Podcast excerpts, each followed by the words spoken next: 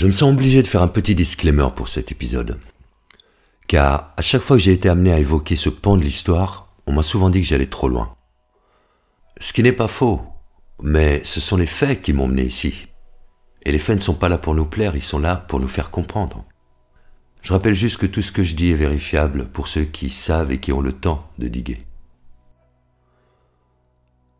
Dans l'épisode précédent, on a pu voir les distinctions entre les listes de diffusion et que notamment la précurseur à ces listes libertariennes était celle des extropiens. Courant de pensée libertarien, adepte des théories futuristes radicales du transhumanisme, auxquelles appartiennent plusieurs cypherpunks comme John Gilmore, Nick Szabo, Wade Hal Finney, Perry Metzger et d'autres encore. Mais aussi des cryptographes académiques comme Ralph Merkel en personne. Il est d'ailleurs jusqu'à aujourd'hui conseiller scientifique à Alcor, la compagnie de Max More, fondateur des Extropiens. On peut trouver aussi Philip Zimmerman, Pretty Good Privacy, qui, comme tous ceux qu'on a cités, écrit des articles dans le magazine Extropie, intitulé Journal de la pensée transhumaniste. Il y a également des personnages intéressants, comme Peter Thiel, Yudkowsky, le petit génie au cul impressionnant qui a écrit son premier roman de science-fiction à 9 ans. Il y a du beau monde chez les extropiens. Ces gars recrutent du lourd. Et attention, les cyphers ne sont pas des moindres, puisque parmi ceux qu'on a cités, en tout cas, ils sont tous soit CEO d'une entreprise haute technologie ou au moins travaillent pour l'une d'entre elles. Donc jusque-là, tout va bien, j'ai envie de dire, il n'y a rien de compromettant. C'est seulement quand on regarde derrière l'arbre qui cache la forêt qu'on voit qu'ils s'inscrivent en fait dans quelque chose de beaucoup plus large. Et où les théories qui y sont prônées semblent presque incohérentes avec le niveau intellectuel de ces gars, tellement elles vont loin. Et c'est sur cette face un peu cachée, très particulière, qu'on va se pencher. C'est encore une fois un diagramme complexe, ça peut paraître un peu long, même un peu lourd. Vous le verrez, certains raisonnements sont un peu moins divertissants, mais c'est un aspect qu'il faut intégrer si on veut pouvoir resituer le contexte dans lequel Bitcoin a émergé. Les extropiens disent qu'il y a deux choses auxquelles on ne peut pas échapper, les impôts et la mort, mais que pourtant c'est bien ce qu'ils comptent faire. L'extropie est un antonyme à l'entropie. Un terme créé au début des années 80 par des auteurs de science-fiction et qui a pour ambition de faire exception à la seconde règle de la thermodynamique. Pour être très clair, les transhumanistes sont en quête d'immortalité. Et depuis les années 50, ils travaillent à un plan pour y arriver théorisé entre autres sur la loi de Moore dans les années 60 et qui a connu son essor avec le boom technologique des années 70. Accompagné bien sûr d'une vague de contre-culture qui ont également boosté les idées libertariennes à cette époque, particulièrement dans la baie de San Francisco. Il brouille complètement la frontière entre la science rationnelle et la science-fiction, accordant autant d'importance à l'une qu'à l'autre. Ils ont des financements très soutenus et de là, plusieurs technologies ont vu le jour parce qu'elles étaient d'abord visionnées dans des romans de science-fiction. Notamment la nanotechnologie, la cryogénie, la robotique, la conquête spatiale, pour ne citer qu'elles. Il y a désormais plusieurs branches dans le transhumanisme. Mais le courant primaire et dominant est également le plus radical ce sont les singularitariens. Et c'est celui-là auquel appartiennent les extropiens.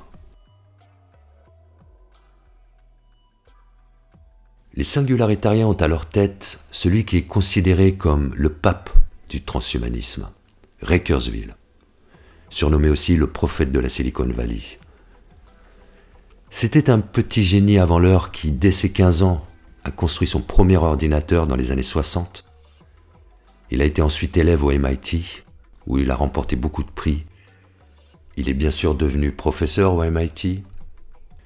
Il est désormais directeur technique chez Google depuis 2013. et appartient également au conseil scientifique de l'armée américaine.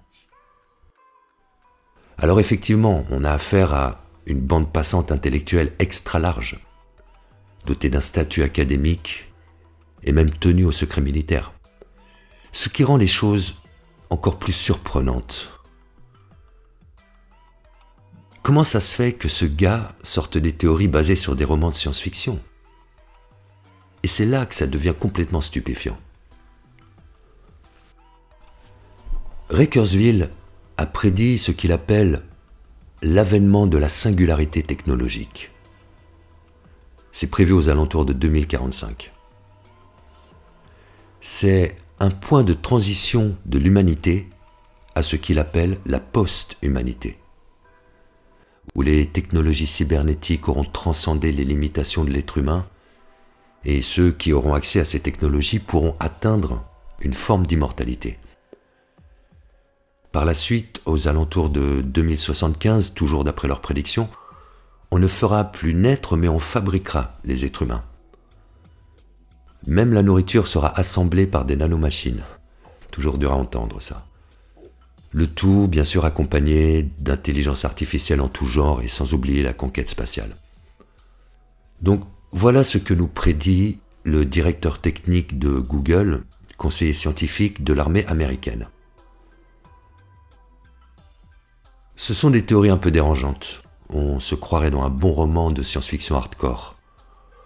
Sauf que là, des personnes investissent massivement depuis près de 70 ans pour que ça se réalise réellement. Il y a une phrase transhumaniste qui résume bien l'idée de fond. C'est le post-humain sera à l'humain ce que l'humain est au singe. C'est une phrase qui peut choquer, mais elle a le mérite d'être juste par rapport à leur vision des choses. En gros, ceux qui n'auront pas accès à ces technologies, qui est déjà très élitiste, ou qui voudront continuer simplement à se reproduire naturellement, seront considérés comme des singes. Et il nous reste, d'après eux, à peu près une vingtaine d'années avant que ça arrive. Donc chacun est libre de croire ce qu'il veut. Mais disons que là, on est loin des milieux libertariens, anarchistes et autres. On s'inscrit dans autre chose, dans quelque chose de quasi religieux. Pour être candidat à l'immortalité, il faut être sur la liste d'une des sociétés transhumanistes de cryogénie.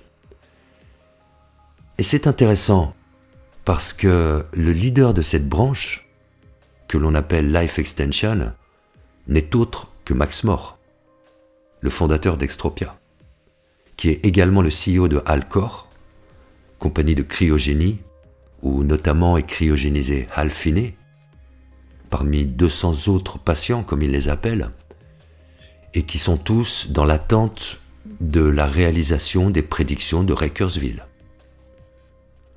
On n'entre dans Alcor que si on croit à ces prédictions. Il y a environ 1500 membres qui ont rempli les modalités, ça coûte 200 000 dollars. Donc là au moins on sait que l'immortalité ne sera pas pour la classe moyenne populaire, ça s'est réglé. Mais ça n'est peut-être pas si enviable que ça en fait. Car congeler, décongeler, ça a été invalidé depuis très longtemps par la biologie. On ne cryogénise que votre tête. Dans la vision transhumaniste, des nanomachines seront suffisamment puissantes et développées pour y transférer les données de votre cerveau. On appelle ça le téléchargement de conscience, une autre branche encore du transhumanisme spécialisée dans les nanotechnologies.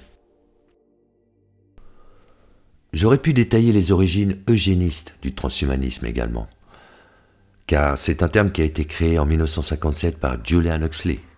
Mais on commence à rentrer sous le halo du complotisme et c'est très souvent mal interprété, donc je préfère pas trop m'y aventurer. Les sources sont vérifiables pour ceux qui veulent en savoir plus. Donc maintenant qu'on a rajouté suffisamment de couleurs sombres au tableau, on va prendre un peu de recul et essayer de voir ce que ça nous raconte. On a bien compris que les extropiens sont des transhumanistes de la branche la plus radicale, et bon nombre de ciphers de la première génération en font partie. Il est bon de préciser quand même que Adam Back est une des rares exceptions de cette génération, un des rares à être impliqué dans Bitcoin et uniquement Bitcoin. Ça peut s'expliquer par le fait qu'il n'était pas à San Francisco quand il a découvert les cypherpunks, mais en Angleterre. Il n'est pas passé par la liste extropienne. Il n'était pas dans le bouillon libertarien californien, où les transhumanistes sont omniprésents. Mais maintenant, qu'est-ce que Bitcoin aurait à voir là-dedans? Concrètement, à ce niveau, on peut dire que Satoshi a posté le white paper sur la liste d'un transhumaniste, Perry Metzger. Que la première transaction du Bitcoin a été faite avec un transhumaniste, Hal Finney. La première référence du white paper est celle d'un transhumaniste, Wei Dai. Ils prennent quand même de la place. On ne peut pas nier. Et la liste pourrait continuer avec des personnes qu'on mentionne régulièrement dans Bitcoin. ça ouvre de nouvelles perspectives. Alors attention, je ne suis pas en train de dire que Satoshi est un transhumaniste. Peut-être même bien au contraire. Car quand on a connaissance des premières interactions de Satoshi avec les ciphers et les participants de la cryptographie mailing list, ça peut faire sens. Et ça pourrait être un début de réponse à ma question initiale, qui était, je le rappelle, pourquoi les précurseurs ne manifeste pas d'enthousiasme envers Bitcoin? Il commence à correspondre de plus en plus aux cyphers de San Francisco qui fricotaient avec le transhumanisme, et c'est d'après moi une des raisons du fractionnement des cyphers, qui a sans doute fait que Tim May a fini par leur tourner le dos. Alors je vous cache pas que dans un premier temps j'ai cherché à invalider tout ça. Au fur et à mesure de ces découvertes, à chaque étape, j'avais envie de faire demi-tour. Ça correspondait de moins en moins à ce que je croyais auparavant. Le schéma qui était en train de se dessiner ne me plaisait pas. Je me sentais de plus en plus seul sur mon îlot et j'avais parfaitement conscience que ça allait être impopulaire si j'en parlais. Mais ces gars sont là. Ils se sont mis d'eux-mêmes sur la table. Je devais les prendre en compte. Je ne pouvais pas faire autrement. Qu'est-ce que ça veut dire? Je ne sais pas. Je peux faire que des suppositions. Mais ça, ce n'est que mon interprétation, et j'en suis toujours au stade de l'hypothèse. À tout moment, des éléments peuvent surgir et invalider certains détails. Donc restons prudents. Quoi qu'il en soit, il nous manque l'essentiel pour comprendre. Et c'est pour ça que dans le prochain épisode, Maintenant qu'on voit un peu plus clair sur le contexte intellectuel qui a précédé et qui entoure la naissance de Bitcoin, on va se pencher en profondeur sur l'entrée en scène de Satoshi Nakamoto dans tout ça. Merci de m'avoir écouté.